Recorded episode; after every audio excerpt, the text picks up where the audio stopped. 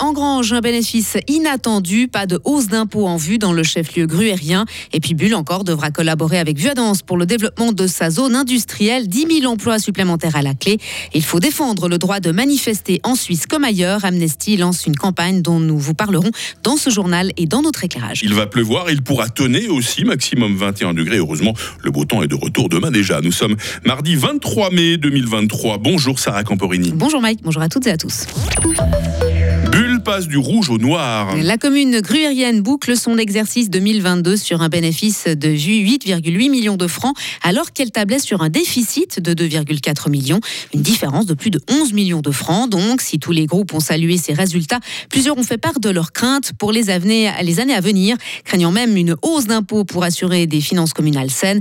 Nicolas Wissmuller, conseiller communal en charge des finances. Je comprends ces craintes, c'est normal. Je crois que dans n'importe quel ménage ou entreprise, on n'a pas envie euh, que ces impôts augmentent. Aujourd'hui, je pense que ce serait pas un bon signal, on va dire, macroéconomique d'augmenter les impôts. Quand je dis aujourd'hui, c'est les 3, 4, 5, 6 prochaines années en tout cas, parce qu'on vit une période conjoncturelle difficile. On voit une baisse du pouvoir d'achat qui est liée à l'inflation, à l'insécurité face à l'avenir. Et donc, euh, ce serait un très mauvais signal. Je crois plutôt qu'on doit un peu faire le point dans sa poche et puis faire avec ce qu'on a, comme j'ai pu le dire aussi en séance, et également prioriser nos investissements pour contenir une dette qui est toujours un peu croissante. Est-ce que ça signifie donc qu'au-delà de ces 3-4 prochaines années, il y aura une hausse d'impôt à bulle Non, ça signifie pas ça.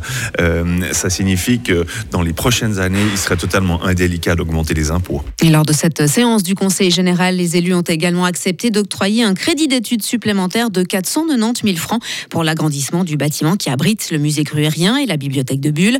Le coût de ce projet a d'ailleurs été revu à la hausse. Les travaux sont devisés aujourd'hui à plus de 19 millions de francs, 11 millions de plus que prévu. Le chantier pourrait débuter en 2024 et se terminer en 2026. On parle de Bulle encore qui devra collaborer avec Vuadance. Oui, c'est la condition pour développer la zone industrielle de Planchy qui, à terme, pour accueillir 10 000 emplois. Le master plan montré hier aux entreprises concernées prévoit des espaces verts, des zones de détente ou encore des endroits de restauration. Le projet est non contraignant et devra passer par plusieurs étapes, comme le relève Marie-France Roth-Paquier, présidente de Mobile. La Confédération n'examine pas le master plan. Par contre, elle demande que les communes, dans leur PAD, reprennent les mesures du master plan. Donc maintenant, la balle, si j'ose dire comme ça, est dans le camp des deux, des deux communes, voit dans ces bulles. Et c'est ces deux communes qui doivent développer les PAD en collaboration aussi, en discussion avec les entreprises. On l'a vu, elles demandent une collaboration et, et c'est indispensable. Et ce sera la prochaine étape, c'est le développement de ces PAD avec des modifications des pales des deux communes. Ça va impliquer des, des modifications des pales. Et ça, on le sait, ça c'est au niveau cantonal, mais ça prend aussi un petit peu de temps pour, pour que ça soit accepté. Le projet prévoit également des lignes de bus supplémentaires ainsi que le développement d'une voie verte pour encourager les employés à laisser leur voiture. La fontaine de Jean Tinguely à Fribourg, désormais sur la liste rouge du patrimoine suisse. Oui, cette liste rouge permet de mettre en lumière des objets menacés qui ont une valeur architecturale et un intérêt public, dans le but de les sauver pour l'avenir. Pro Fribourg espère que cette inscription sur liste rouge permettra d'éviter le déplacement de la fontaine, voulu par le réaménagement de la gare, un déménagement contre lequel il s'oppose. Pas de société démocratique sans possibilité de manifester librement, Sarah. Amnesty International lance ce mardi une vaste campagne pour la protection de ce droit, trop souvent bafoué, et pas seulement dans les pays totalitaires, selon l'organisation non gouvernementale, mais aussi en Suisse.